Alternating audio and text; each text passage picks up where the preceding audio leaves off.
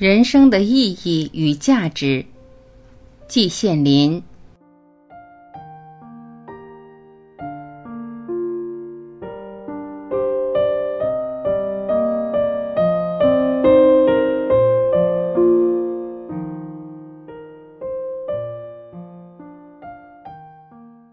当我还是一个青年大学生的时候，报刊上曾刮起一阵讨论人生的意义与价值的微风。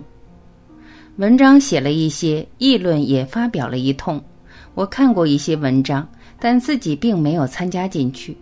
原因是有的文章不知所云，我看不懂。更重要的是，我认为这种讨论本身就无意义、无价值，不如实实在在的干几件事好。时光流逝，一转眼自己已经到了望九之年，活得远远超过了我的预算。有人认为长寿是福，我看也不尽然。人活得太久了，对人生的种种相、众生的种种相看得透透彻彻，反而鼓舞时少，叹息时多，远不如早一点离开人世这个是非之地，落一个耳根清净。那么长寿就一点好处都没有吗？也不是的，这对了解人生的意义与价值会有一些好处的。根据我个人的观察，对世界上绝大多数人来说，人生一无意义，二无价值。他们也从来不考虑这样的哲学问题。走运时手里攥满了钞票，白天两顿美食城，晚上一趟卡拉 OK，玩一点小权术，耍一点小聪明，甚至自虽骄横，飞扬跋扈，昏昏沉沉，浑浑噩噩。等到钻入了骨灰盒，也不明白自己为什么活过一生。其中不走运的，则穷困潦倒，终日为衣食奔波，愁眉苦脸，长吁短叹。即使日子还能过得去的，不愁衣食，能够温饱，然而也终日忙忙碌碌，被困于名江，被缚于利索，同样是昏昏沉沉，浑浑噩噩，不知道为什么活过一生。对这样的芸芸众生，人生的意义与价值从何处谈起呢？我自己也属于芸芸众生之列，也难免浑浑噩噩，并不比任何人高一丝一毫。如果想勉强找一点区别的话，那也是有的。我当然还有一些别的人，对人生有一些想法，动过一点脑筋，而且自认为这些想法是有点道理的。我有些什么想法呢？话要说得远一点，当今世界上战火纷飞，人欲横流。黄钟毁弃，瓦釜雷鸣，是一个十分不安定的时代。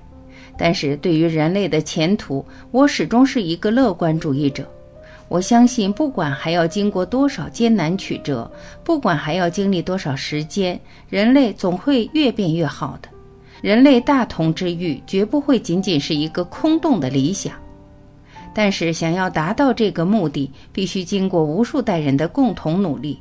如接力赛，每一代人都有自己的一段路程要跑；又如一条链子是由许多环组成的，每一环从本身来看只不过是微不足道的一点东西，但是没有这一点东西，链子就组不成。在人类社会发展的长河中，我们每一代人都有自己的任务，而且是绝非可有可无的。如果说人生有意义与价值的话，其意义与价值就在这里。但是这个道理在人类社会中，只有少数有识之士才能理解。鲁迅先生所称之“中国的脊梁”，指的就是这种人。对于那些肚子里吃满了肯德基、麦当劳、披萨饼，到头来终不过是浑浑噩噩的人来说，有如夏虫，不足以与语冰。这些道理是没法谈的，他们无法理解自己对人类发展所应当承担的责任。话说到这里，我想把上面说的意思简短扼要的归纳一下：如果人生真有意义与价值的话，其意义与价值就在于对人类发展的承上启下、承前启后的责任感。感谢聆听，我是晚琪，再会。